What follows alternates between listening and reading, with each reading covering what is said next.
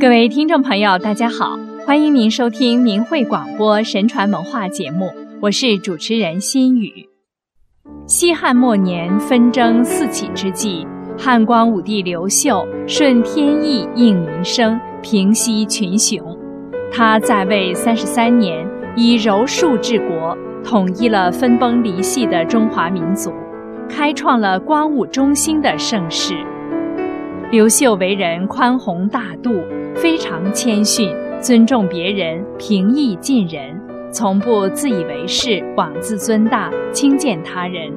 因为他这种为人处事的态度，以致他的臣民非常爱戴他。即使对他有成见的人，在同他接触后，也因他的谦虚而投奔他的阵营。马援是刘秀麾下的一员名将。可是马援原来却是西周大将军韦骁的人。韦骁当时占据着河西走廊一带，与东方的刘秀、西南方的公孙述形成鼎足之势。到底归服哪方？韦骁犹豫未决。当时韦骁听说公孙述准备在蜀地称王，于是派他的将军马援前去见刘秀和公孙述。以决定自己的去向。马援自幼就聪明过人，人们都认为他是神童，在西周很有名气，很受韦骁敬重。马援与公孙述原先是同乡，小时候就非常要好。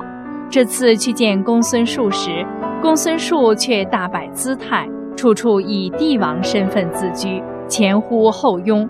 在布置好了场面和卫士后，才接见马援。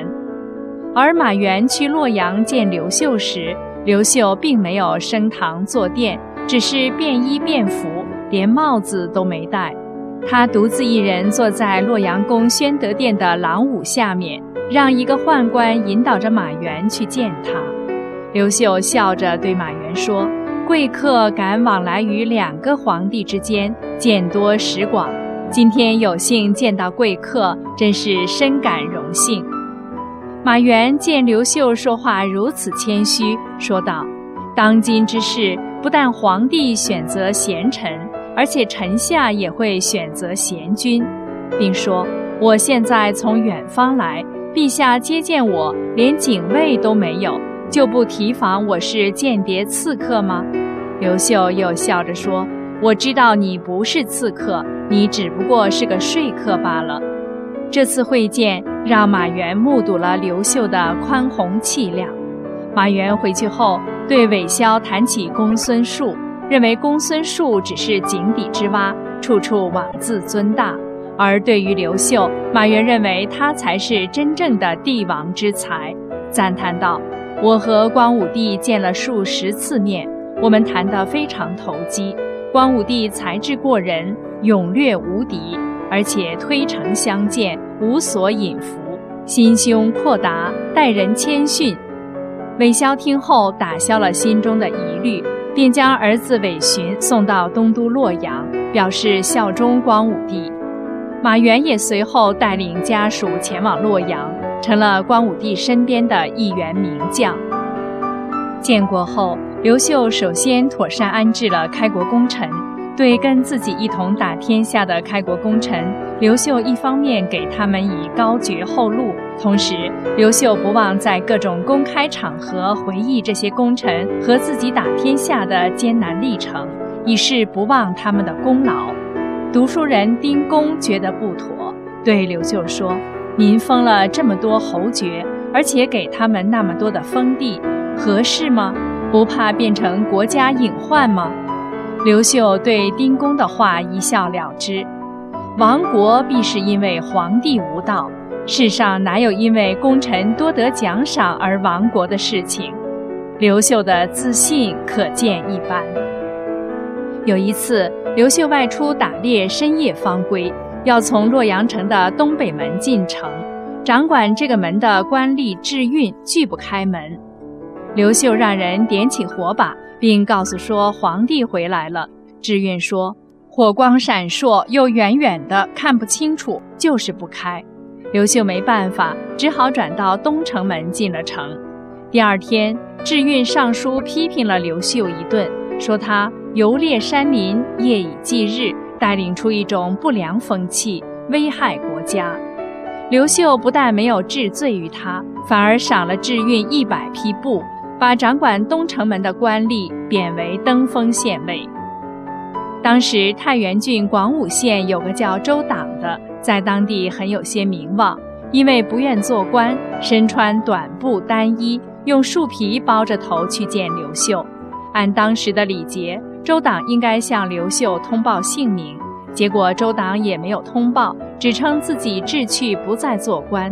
刘秀并没有为难他，博士范生上书，认为周党在皇帝面前骄悍无礼。是要以此来获得清高的声名，应治大不敬罪。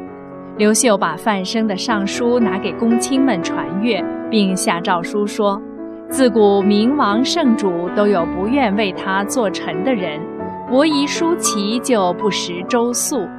太原那个周党不接受我的俸禄，这也是各自的志愿，赐给他四十匹绸子吧。刘秀对待布衣之交不离不弃，也不强人所难。他早年在长安求学，结识了当时很有名望的严子陵。刘秀做了皇帝后，屡次征召严子陵，想让他为朝廷出力。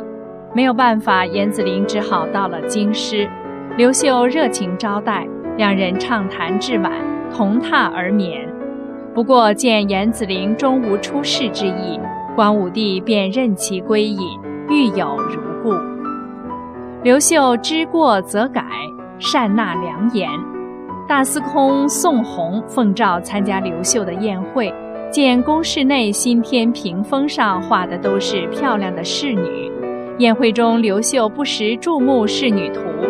宋弘见状说：“没有见过追求美好品德、像喜欢美色的人。”刘秀听后，立即派人撤去屏风，笑着对宋弘说：“听说了正确的道理，就马上改正自己的过失，行不行呀？”刘秀对于臣下的歌功颂德、阿谀奉承，常能持一种清醒的，有时甚至是厌恶的态度。他更愿意多表扬一些刚正不阿的官吏。在诏书中，刘秀经常称自己德薄。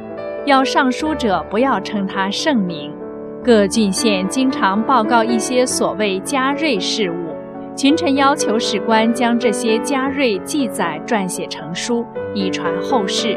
刘秀一律不许。曾有文臣武将屡次见说刘秀举行封禅大典，刘秀十分谦虚地下诏书道：“我继位三十年，百姓哀怨，不见功德。”哪有封禅的资格？当初齐桓公想封禅，遭到管仲的批评。今后谁再敢妄言封禅，严惩不贷。大臣们遂无人再言封禅。刘秀的明君风范，使刘氏汉家天下走向繁荣，实现了光武中兴。古代的明君贤士，为后人在品德操守方面树立了楷模。也为后世子孙奠定了文化的传承。其实，一个人能成就多大的功业，能拥有多少世间的物质财富，并不重要，而一个人的德行却是最被世人看重的。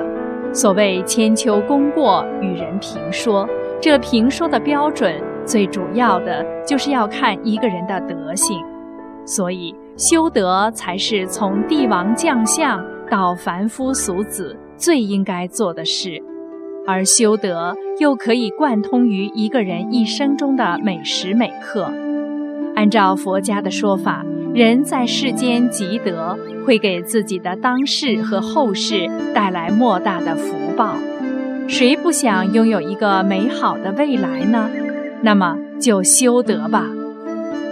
好了，听众朋友。今天的节目时间又到了，心语感谢您的收听，我们下期节目空中再会。